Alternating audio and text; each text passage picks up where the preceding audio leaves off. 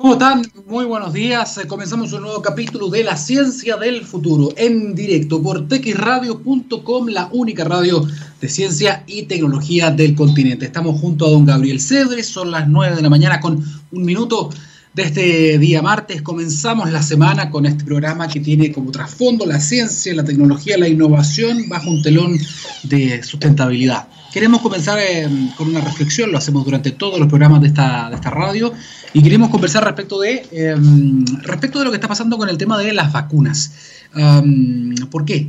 Porque es muy importante. Bien, porque el día de ayer, este día lunes, hubo un eh, anuncio internacional que hizo una, un laboratorio, un laboratorio multinacional basado en Estados Unidos que está trabajando junto con una empresa alemana. Hablamos de Pfizer con BioNTech, eh, son dos empresas que se juntaron, hicieron una alianza en este contexto de pandemia para formular una vacuna, una vacuna que se llama BNT 162. Llevan varios meses, a finales de julio comenzaron a hacer el ensayo clínico fase 3 con miles de personas en seis países distintos, entre ellos Argentina, Sudáfrica, Turquía, Estados Unidos, Alemania. ¿Qué es lo que ha pasado? Bien, en la jornada de ayer, del día lunes, el presidente, el CEO de la compañía del laboratorio Pfizer, em, dijo en una entrevista que, según datos preliminares de estos meses de ensayo clínico fase 3 en diferentes partes del mundo, su vacuna, su formulación tendría un 90% de eficacia, un 90% de eficacia en lo que es la protección ante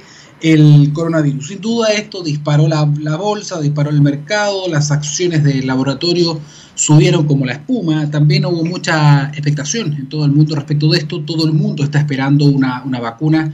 La OMS incluso ha dicho que con un 60% de eficacia ya se podría autorizar de emergencia una vacuna y es por esto que la cifra de 90% genera mucha expectativa, genera mucha esperanza. El mismo presidente de la compañía dijo que se podía ver una luz al final del túnel. Eso es la parte positiva quizás, pero es momento también de ponerle paños fríos, no queremos eh, ser, arruinar la fiesta ni nada por el estilo, pero la comunidad científica está eh, expectante, está mirando esto con cautela, porque aquí no se trata de lo que puedes decir, aquí no se trata de lo que quieres creer, aquí se trata de lo que puedes probar. Por lo tanto, se está esperando que esta compañía ponga a disposición de la comunidad científica los datos de, eh, o los datos que, o la evidencia que sustenta justamente este 90% de eficacia. ¿Qué es lo que se sabe hasta ahora? Según lo que ha dicho el presidente de la compañía, han sido más o menos 43.500 personas las que han sido vacunadas ya sea con un placebo o con la formulación real. Y hasta el momento de esas 43.500, poco más de 90, son 94 las personas que han eh, dado positivo para COVID-19. De esas 94, lo que se entiende es que el 90% son personas que recibieron el placebo. Esa es la razón por la que entonces el presidente de la compañía da estos resultados, da a conocer esta, esta noticia. Y otra cosa también muy relevante, esta vacuna no es simplemente una más. No, esta vacuna fue hecha con una plataforma, con una tecnología completamente nueva. Se podría decir que eh, es la primera vez que se hace una vacuna, esta y también la vacuna de otro laboratorio estadounidense que se llama Moderna y también uno chino que se llama Inovio, son las primera, la primera generación de vacunas que se hacen con una plataforma genética, es decir, son vacunas de ARN mensajero. Y esto es muy importante que se tenga claro porque si es que llegara, y los datos así eh, lo apoyan, si es que llegara a ser una vacuna eh, efectiva, eficiente, Em, sería quizás eh, un punto de partida para una nueva plataforma tecnológica de desarrollo de vacunas de alta velocidad que serían ideales para eh, amenazas o em, agentes patógenos emergentes. ¿Por qué? Porque lo que se está inyectando en este caso, lo que se está inoculando,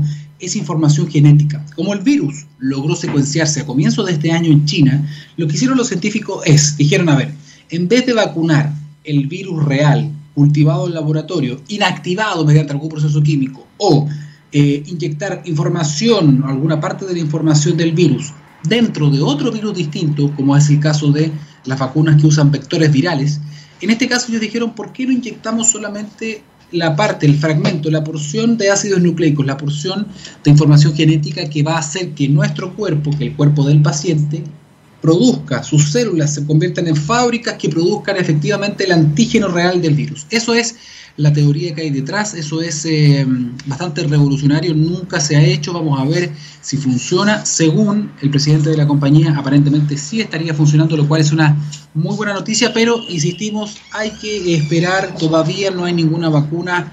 100% eh, garantizada, ninguna ha pasado todos los estudios, probablemente, si los decimos acá desde la radio, probablemente a raíz de este anuncio. Vamos a estar viendo durante esta semana o quizás la otra un montón de otros anuncios. Recordemos que hay nueve otras vacunas candidatas que están en la misma fase de desarrollo, fase 3, con distintas tecnologías.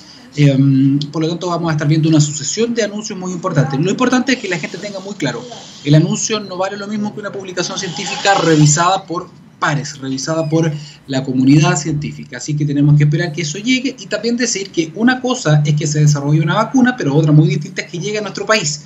Nosotros, por ejemplo, tenemos un acuerdo de compra de 10 millones de dosis de esta vacuna de eh, Pfizer, aunque en, en, rigor sería para 5 millones de personas porque son vacunas con dos dosis.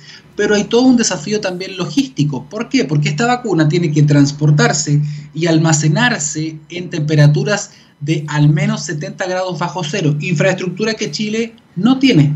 Yo hablé con la gente de Senabast, me decían que ellos guardan las vacunas, por ejemplo, de la, de la influenza en algunos eh, congeladores de gran tamaño que van desde 2 a 8 grados sobre cero.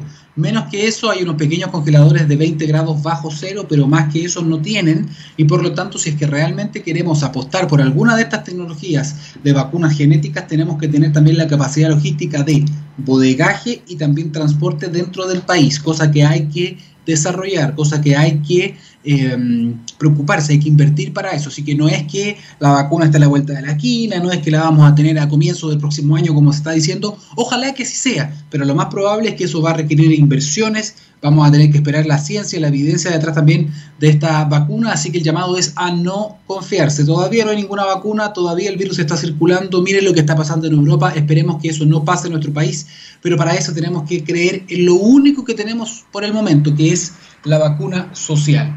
¿Qué significa eso? Lavado de manos, distancia social, uso de mascarillas y obviamente, y quizá una de las cosas más importantes, la ventilación de los espacios comunes. Dicho eso, entonces, don Gabriel Comenzamos ahora sí el programa, vamos con la música, tenemos entrevistas tremendas para hablar de acción eh, climática, para hablar de nanopartículas justamente que están basadas en cobre para poder combatir también al coronavirus. Bien, vamos a tener un programa muy muy completo, así que vamos y volvemos con la música, don Gabriel, y estamos de vuelta en la ciencia del futuro.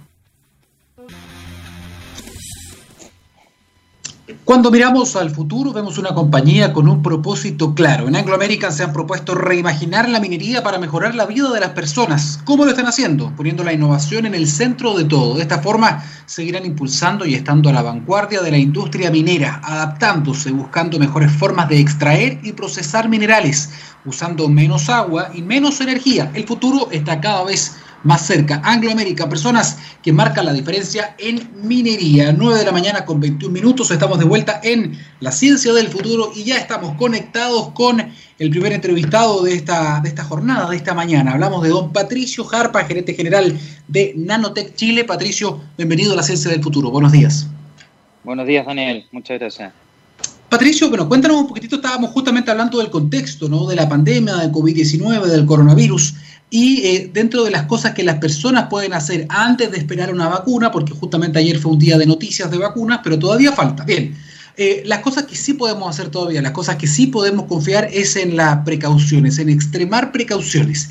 Y justamente ustedes desde Chile, con emprendimiento chileno, están trabajando en eso y han tenido importantes noticias justamente estos días con algunas validaciones, algunas certificaciones. Cuéntanos un poco de en qué están trabajando ustedes. Así es. Bueno, eh, aquí en Nanotech ya hace aproximadamente 10 años que trabajamos con nanotecnología en metales em, y específicamente lo que certificamos hace muy poco es una nanoformulación con nanopartículas de cobre que sí efectivamente eh, puede eliminar el COVID-19.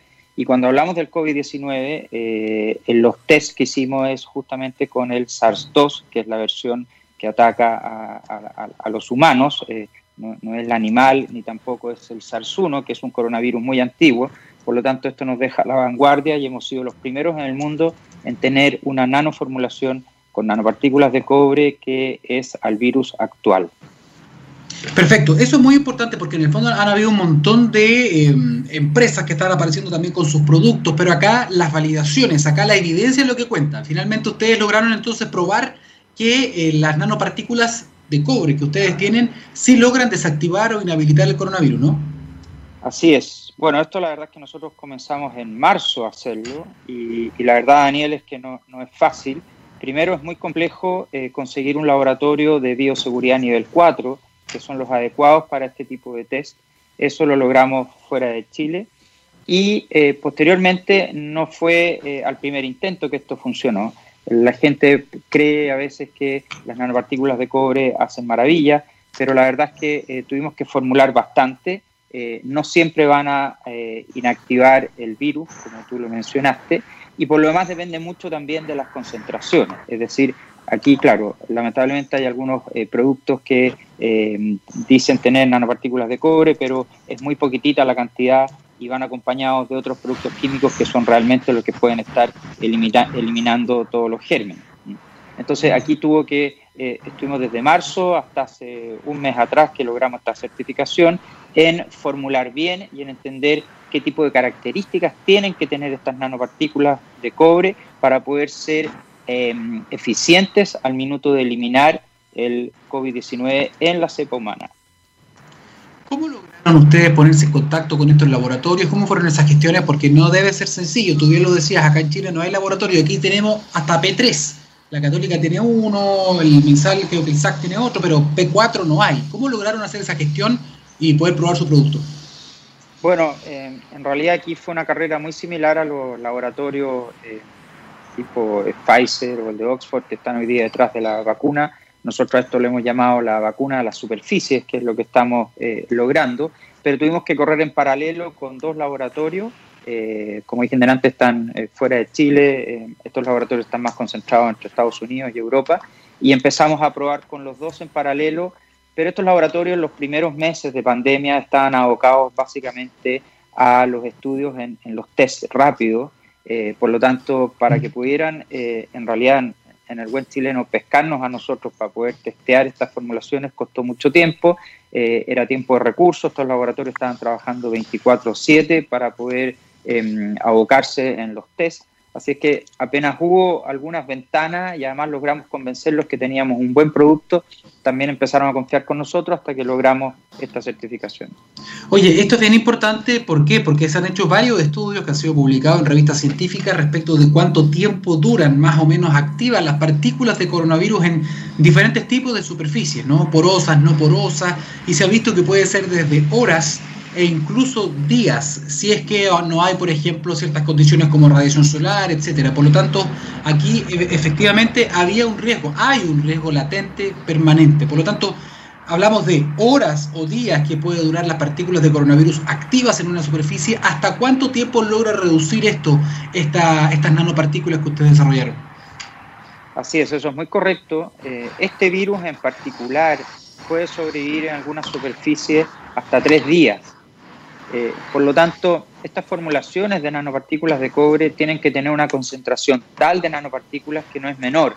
Em, y esas nanopartículas eh, quedan activas y dependiendo del tipo de nanopartículas, si tienen unas buenas eh, características, la verdad es que las nanopartículas van a estar actuando en contra de los gérmenes por mucho tiempo, incluso meses, y eso nos asegura de que efectivamente estén trabajando y eliminando estos gérmenes. Ahora, hay que tener también alta precaución eh, y el mercado, la industria no puede aprovecharse también de estas condiciones porque podemos caer en algunos grados de citotoxicidad muy alto. Es decir, tampoco podemos agregar nanopartículas de cobre por todas partes porque nos pasamos para el otro lado y comenzamos a tener un producto que puede ser tóxico. Hay que tener un equilibrio y un tipo de nanopartícula que sepamos y que esté testeado que funcione. Perfecto, esto sí, sin duda es importante. Ahora, las personas que nos están escuchando, Patricio, se preguntarán en qué se traduce este, este producto. ¿Esto es un spray? ¿Esto es una lámina delgada? ¿Esto en qué, qué formas puede tomar? Sí, eh, mira Daniel, aquí en Nanotech nosotros, eh, este es eh, el primer laboratorio que existe en Chile que se dedica a lo que es investigación en nanotecnología y siempre vamos a lo que es ciencia aplicada. Nosotros lo que desarrollamos son eh, distintos productos que al mismo tiempo son utilizados por nuestros clientes y los clientes son quienes llevan productos al mercado o a los hogares.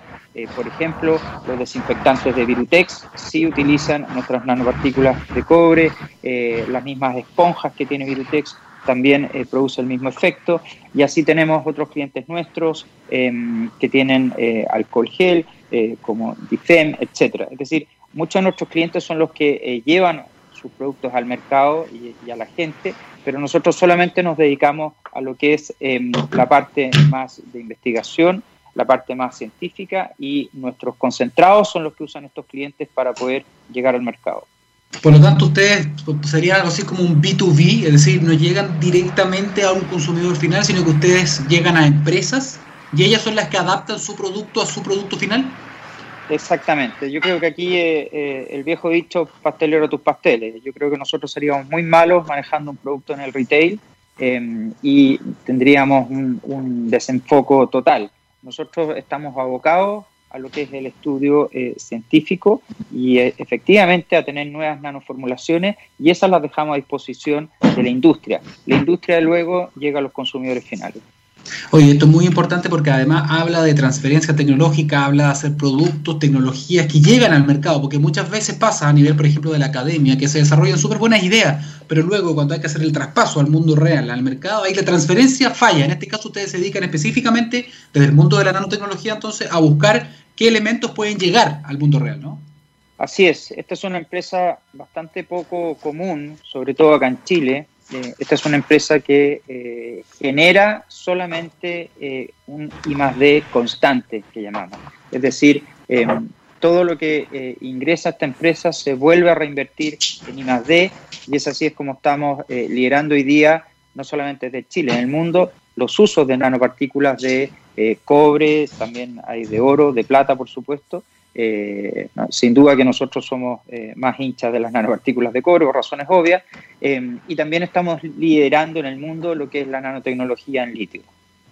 Ah, espérame, eso es muy interesante, me la dejaste al final, pero eso también, eso se abre todo un nuevo mundo, tiene nuevas propiedades, es distinto trabajar con materiales a nivel nanométrico. Sí, lo interesante, y no es un descubrimiento nuestro, esto ya tiene 50 años en, en las áreas científicas, Cualquier nanopartícula en sí que ya pertenezca al orden de los 100 nanómetros va a tener propiedades distintas que los productos que estamos acostumbrados a, ver con la vista. Eh, en el ejemplo del litio, si tenemos una nanopartícula que por razones obvias es más pequeña, esta va a ser más reactiva. Y lo que buscamos es que sea más eh, eficiente y eficaz el día de mañana, por ejemplo, en el comportamiento de una batería. Oye, Patricio, yo sé que ya te lo había preguntado lo de, lo de las nanopartículas de cobre, eh, su acción frente a las partículas de coronavirus, por ejemplo, para que nos quede súper, súper claro, que me quede pensando en eso. ¿Qué es, lo que, ¿Qué es lo que pasa con esa partícula cuando toma contacto con alguna superficie, algún producto que tenga justamente este producto de usted? Eso es una muy buena pregunta y la ciencia aún sigue estudiando este fenómeno. Eh, tanto el cobre como la plata eh, tienen una particularidad que sus iones eh, permiten destruir las membranas em, del, DNA o el, RNA en el caso de los virus y los destruye. Pero todavía hay em, doctores en microbiología que están estudiando este fenómeno para tener una respuesta más concreta. lo que sí se sabe y se ha visto es de que efectivamente estos iones logran destruir los gérmenes y eso eh, no es nuevo tampoco eh, y no es de 50 años de la nanotecnología. Es muy interesante, en esta zona, Chile, Argentina, eh, Perú, Bolivia, ya los indios antiguamente almacenaban agua en vasijas de cobre o de plata porque sabían que se iba a mantener mejor y por más tiempo. Entonces, la verdad es que estamos utilizando recursos que teníamos hace muchos años aquí en nuestras tierras. Lo interesante también es que estos son productos que no son directamente dañinos, por ejemplo, para la piel, ¿no? Para las personas, porque te lo pregunto por qué, porque se ha hablado mucho del amonio cuaternario, por ejemplo, eh, pero se sabe que el amonio no puede tener contacto con la piel, eso es como para superficie solamente y eso dura un ratito. En el caso de este producto que ustedes tienen, tú me decías, creo haber escuchado que también puede estar en un gel, por ejemplo, en un alcohol gel, cosas por el estilo, por lo tanto no tiene problemas con la piel. No, nosotros no recomendamos el uso del, amonio o, como técnicamente acá lo, hablan del demonio cuaternario, el, área más técnica nuestra. Eh, es muy eh, tóxico ese tipo de productos, no puede estar ni sobre la piel ni sobre alimentos. Em, la verdad es que no son recomendados hoy día, pero hay otros productos que evidentemente, eh, por ejemplo, glicerina, para el caso de los alcohol gel, son productos totalmente probados y que no tienen incompatibilidad con las personas eh, el etanol es otro caso que se usa mucho en, las áreas médicas. Por lo tanto, hay alternativas para poder usar de carrier las nanopartículas de cobre, pero siempre y cuando elijan o sean productos que no son dañinos para la salud, porque si no caemos de nuevo. Simplemente estamos agregando un ingrediente para hacer un poquitito de marketing, pero realmente no van a ser eficaces. Espero que no te burles de la siguiente pregunta, Patricio, ¿ah? pero me da vueltas también porque hay mucha evidencia nueva respecto del coronavirus, de las formas de transmisión, que está hablando que también hay un rol muy importante de los aerosoles, es decir, de las partículas de coronavirus que son muy, muy pequeñitas y que pueden flotar y estar suspendidas. Solamente tratando de hacer una conexión de ideas, además de proteger la superficie, si tú me dices que estas son también nanopartículas a escala nanométrica, ¿es posible, sería posible, existe... Eh, bibliografía al respecto a lo mejor de que estas partículas, al ser tan pequeñas, también puedan servir para estar en el aire, se pueden rociar o eso no hay experiencia al respecto? No, no, hay experiencia y sería muy útil. El, el virus, el COVID-19 en SARS-2, que es la cepa actual y la humana, que es la que hemos investigado nosotros, tiene un tamaño aproximado a 120 nanómetros y las nanopartículas que nosotros utilizamos están de ese orden. Ahora, eh, el riesgo es otro, es que eh, aquí cualquier producto químico en exceso puede ser peligroso. Si nosotros rociamos una sala con eh, un exceso de nanopartículas de cobre, evidentemente que vamos a tener algún daño en, en las personas también. Entonces hay que buscar ese equilibrio y saber exactamente hasta qué concentración yo no soy dañino para las células y al mismo tiempo puedo eliminar el COVID. Eso es parte de los estudios que también tenemos Próximamente estamos publicando en algunas revistas científicas de nivel internacional, por supuesto. Eh, también estamos trabajando en la propiedad intelectual. Y bueno, y lo, y lo bonito de esto es que todo es Made in Chile. Esperamos realizar también eso cuando eso suceda también para poder verlo y poder destacarlo de todas maneras, Patricio. Y lo último, antes de irte, eh, volviendo al tema de lo que ya se ha aprobado al menos que tiene que ver con la superficie, muy importante. Eh, ¿Cuál es la visión que tienen ustedes? O sea, ¿cuál, ¿qué les gustaría a ustedes? Porque tú me has mencionado algunos productos, pero yo digo, chuta, este tipo de tecnología, además de usar un material tan noble, además de ser tecnología made in Chile, eh, qué bien sería que estuviera presente en los lugares de alta afluencia público, ¿no? Estoy pasando en el transporte público, en los lugares donde hay contacto de muchas personas, ¿no? Hospitales. Sí, eh, es correcto, Daniel. Eh, nosotros estamos trabajando mucho con materiales y la verdad es que tenemos bastantes clientes que ya están haciendo uso de esta tecnología y que en los próximos días probablemente vamos a ver en productos muy masivos que van a ayudar a toda la población y ese es un beneficio que no solamente esperamos encontrar acá en Chile, eh, hoy día nosotros ya estamos exportando esta tecnología a varios países y creo que se está haciendo un buen reconocimiento del uso del cobre en el mundo. Perfecto. Patricio Jarpa, gerente general de Nanotech Chile, muchas gracias por tu participación también y por llevar adelante la ciencia y la tecnología nacional también a otras partes del mundo para tener reconocimiento internacional. Muchísimas gracias, Patricio. Buenos días. Gracias, Daniel. Buenos días.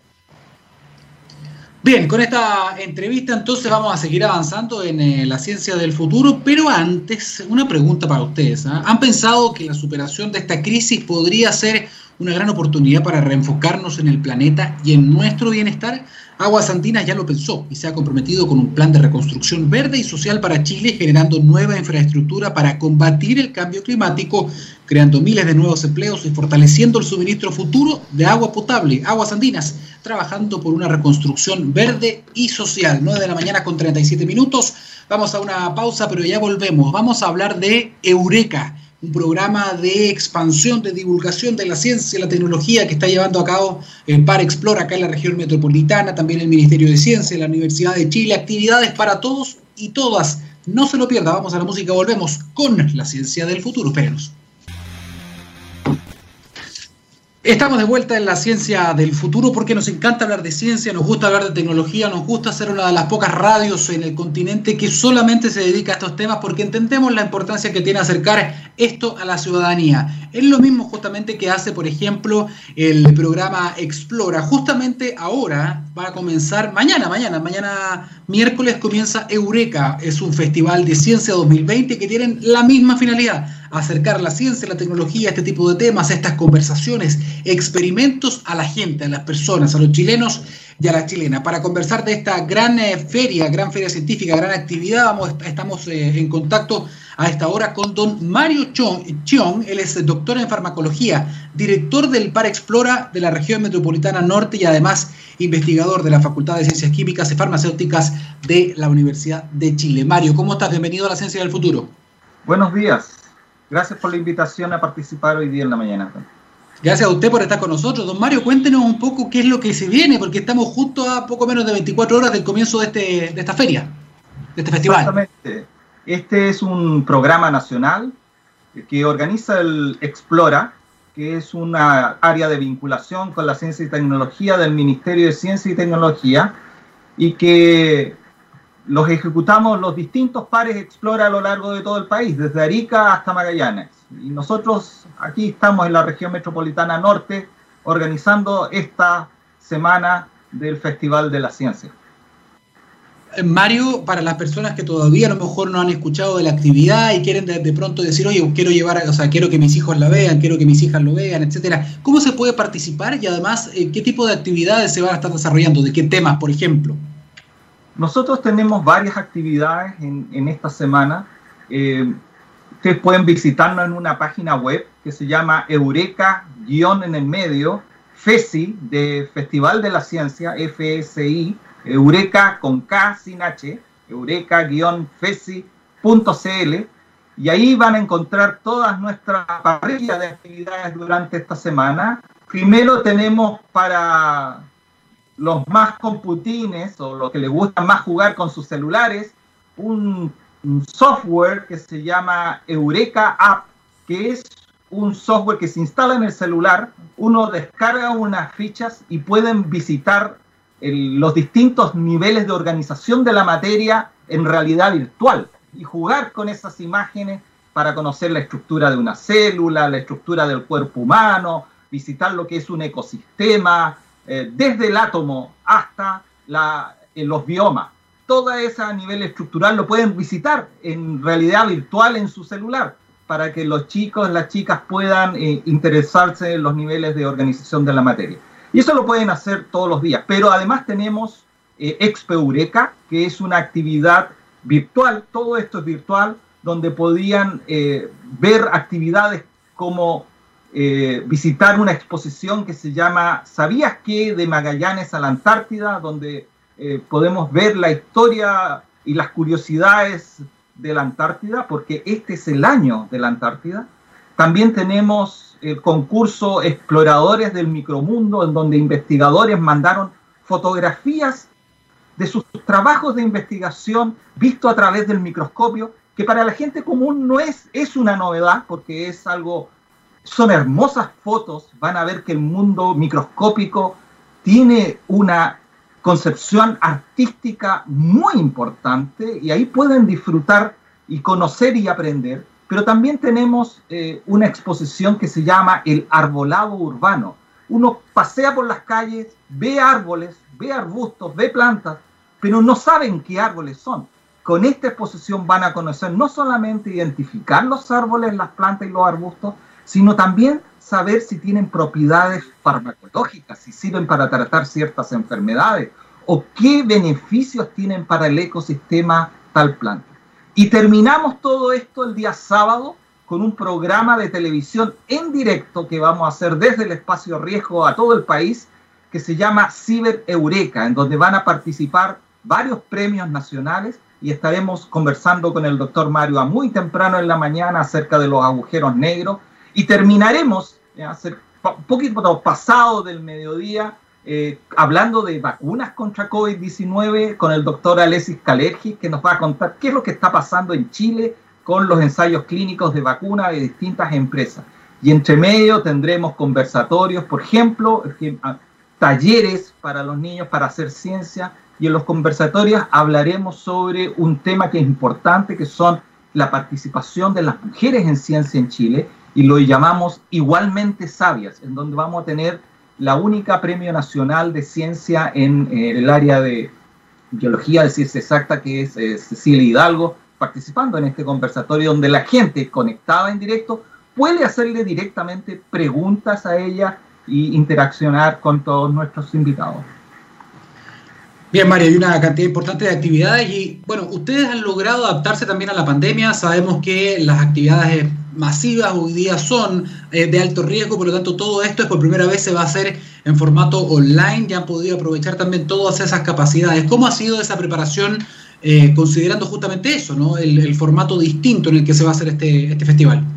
Sí, eso ha sido un gran desafío, porque originalmente, por muchos años, desde su creación, eh, todas estas actividades eran presenciales, donde invitábamos al público a, participar en vivo en nuestras actividades. De hecho, el año pasado lo hicimos en el GAM.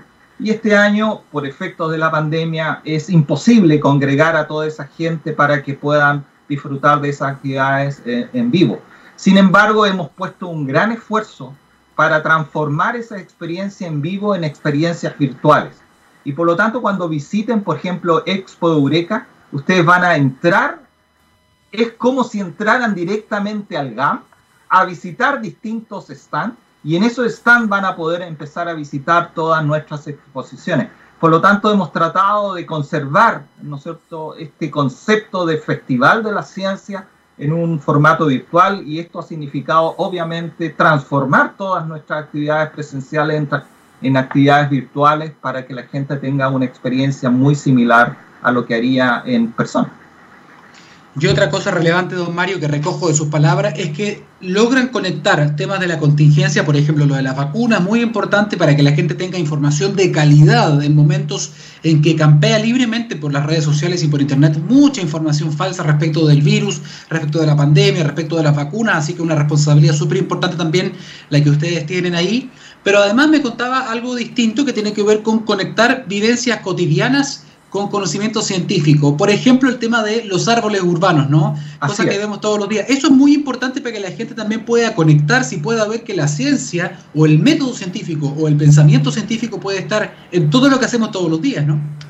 Claro, porque cuando uno habla de ciencia, muchas personas encuentran eso como algo muy lejano. Sin embargo, debemos acercar la ciencia a la gente y hacerle ver que la ciencia no es algo muy lejano, es algo de la vida cotidiana, es algo que uno vive día a día, sin embargo, debido a eso no se da cuenta.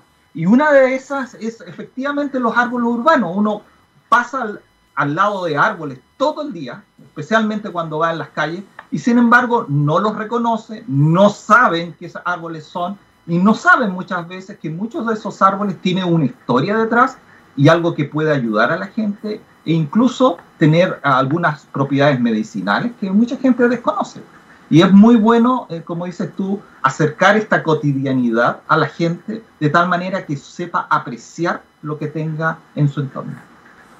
Me permito, don Mario, hacer un comentario al respecto. Usted además es doctor en farmacología. Eh, hablamos de árboles, por ejemplo. Y me permito en este contexto de pandemia hacer un comentario ¿ah? que es muy, muy interesante. Una de las tantas vacunas que se están desarrollando el día de hoy, una de las que se cree son muy prometedoras al menos, está hecha eh, con células de un insecto, de una polilla. Pero además es muy interesante porque utiliza un componente natural de un árbol que se desarrolla acá en nuestro país, que es el quillay y como, como un adyuvante que en el fondo utilizan este compuesto que se llama saponina, que puede ser tan importante y tan crucial. O sea, cosas como esa estamos llenos, ¿no? Estamos llenos y la gente no lo sabe. ¿ya? Eh, de hecho, una de las vacunas efectivamente eh, eh, se obtiene un producto de Quillay que, como usted mencionó, se llama saponina, que en contacto con una, una proteína del virus aumenta, pero varias veces el poder para inducir respuesta inmune y de tal manera de inducir protección contra el virus. Y se está usando actualmente en varios estudios clínicos ya, y por lo tanto ahí los chilenos debemos estar orgullosos que es muy probable que una de las vacunas, ¿no es cierto?, que se distribuyan contra esta enfermedad tenga un producto chileno en su interior. Sí, es, bien importante eso para que la gente también lo conozca. Don Mario, eh, estamos en medio también de una, de una, pandemia, vuelvo a repetir el tema, eh, donde se ha visto que es muy importante el rol de la ciencia. Ahora se le está exigiendo mucho, mucho, mucho a la comunidad científica y por eso mismo es importante también que las personas entiendan la relevancia también de la formación científica, de que los niños y las niñas sean seducidos por este tipo de carreras, por este tipo de conocimiento. Esta es finalmente uno de los eh, objetivos quizás de este tipo de festivales, ¿no? Acercar la ciencia a los niños, demostrarle que esto es posible, que es un camino posible, niños y niñas, ¿no? Así es. Esto es para niños y para niñas, por eso que igualmente Sabia es tan importante, porque efectivamente el, lo que se ha visto a nivel internacional es que aquellos países que utilizan la ciencia para su desarrollo logran transformar el país de un país subdesarrollado a un país desarrollado. De hecho, todos los países desarrollados se basan en tecnología, en conocimiento y en ciencia. Y por lo tanto, el desarrollo de la ciencia en un país va muy acompañado con el bienestar económico, pero también con el bienestar social, porque la ciencia también es ciencias sociales, ¿no es cierto? Es economía, también tiene que ver con la filosofía y por lo tanto tiene que ver con el acervo cultural. Y mientras más cultura tiene un país, es un país más desarrollado. Y, y, la cultura, ¿no es cierto? Las ciencias se deben desarrollar no en las universidades, sino eh, debe ser un acervo de todo el país.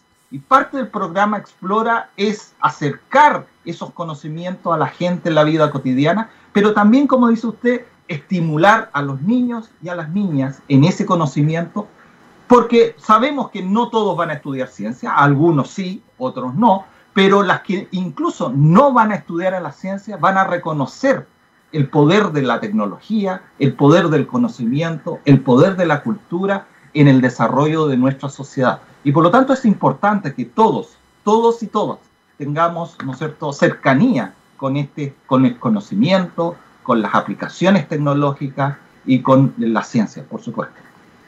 Don Mario, y por último, hay una deuda pendiente, tenemos todavía mucho por crecer en términos, por ejemplo, de lo que usted decía, de la importancia que le damos a la investigación y desarrollo como país. Eh, nos solemos compararnos con nuestros socios de la OCDE, pero estamos lejos. O sea, Chile invierte un 0,4, creo que ahora un poquito menos, versus otros países que tienen varios, más de un punto del, del PIB, justamente destinado a esto. O sea, falta crecer, falta cumplir a lo mejor con esa, eh, ese anhelo de muchos años, ¿no? De aumentar la inversión ahí falta, pero no solamente falta mucho. Eh, claramente nosotros somos de los países de la OCDE que menos invertimos en ciencia y tecnología. Aún así, eh, a, nivel, a nivel internacional, ciertas áreas de la ciencia en Chile son reconocidas mundialmente. En nuestro país están los telescopios, ¿no es cierto?, más importantes del, del mundo, ¿ya? Para, para, ver, eh, para hacer estudios espaciales pero también somos reconocidos por nuestros estudios en el área de la biología, del conocimiento de las ciencias biológicas. Y por lo tanto, Chile no es un desconocido a nivel mundial. Aún con este presupuesto muy bajo, los científicos chilenos han logrado obtener hallazgos, realizar hallazgos muy importantes. Pero eh, sin duda, para poder transformarnos en un país desarrollado, necesitamos generar mayor capacidad de investigación. Y para ello se debe invertir más en ciencia y tecnología. Pero no solamente desde el punto de vista del Estado, sino que los privados a través de las industrias también es muy importante que inviertan en ciencia y tecnología, porque es tecnología la que finalmente va a llevar al desarrollo de la industria, de la capacidad productiva de nuestro país. Y por lo tanto es muy importante también que el Estado, pero también las empresas, inviertan juntos en programas tecnológicos de ciencia e innovación que permitan a nuestro país transformarnos en un país más desarrollado. Don Mario, por último, ya que estamos a solamente un día del comienzo de este Festival de Ciencia 2020, repitamos un poco la, invitación, don Mario, y también, y también la dirección. invito a todos nuestros auditores, auditoras, a que participen en esta semana del Festival de las Ciencias que organiza el Par Explora. Eh, en la página web que pueden visitar todas nuestras actividades es Eureka, sin H, pero es con K de kilo, guion en el medio, FESI, de Festival de la Ciencia, FSI.cl. Eureka, guion en el medio, FESI.cl. También nos pueden buscar en nuestras redes sociales, en Twitter, ¿no es cierto? En Instagram y en Facebook. Busquen por Explora Región Metropolitana Norte y ahí nos podrán encontrar y ahí podrán también encontrar nuestros links a todas nuestras actividades. Clarísimo, don Mario Chong, doctor en farmacología, director del Par Explora de la región metropolitana norte. Muchísimas, muchísimas gracias por entregarnos esta información y hacer también esta invitación a todos los auditores y auditoras de tecradio.com. Que esté muy bien, don Mario, que tenga buen día. Igualmente, muchas gracias por la invitación y nos vemos. Chao, chao. chao. Bien, ahí estábamos entonces con el director de Para Explora Región Metropolitana haciendo esta importante invitación a todos y a todas para poder sumarse a la ciencia, para poder disfrutar, para poder volver a reencantarnos con, lo, con el día a día, con la cotidianidad, con, con el conocimiento científico, con el saber cómo funcionan las cosas que utilizamos todos los días, el saber cómo se llaman los árboles que vemos todos los días, las propiedades que pueden tener. Es muy bonito en el fondo desarrollar ese ese gusto por, la ciencia, por, por, la tecnología. No solamente por una utilidad comercial o económica, sino por disfrutar del conocimiento, por volver a impresionarnos eh, de las cosas, ¿no? Bien, con esta invitación entonces llegamos hasta el final de, este programa de la ciencia eh, del, futuro. Los dejamos invitados a que sigan en la sintonía de texradio.com. Ya viene la minería del mañana con Eduardo Fuentes, viene Move, todo lo que es electromovilidad con la Vale Ortega. Grande la Vale Ortega. Un abrazo grande entonces, Gabriel Cedres. Un abrazo grande a todos ustedes y nos encontramos este jueves a las 9 de la mañana, nuevamente acá en TX Radio con la ciencia del futuro. Que estén bien. Chao, chao.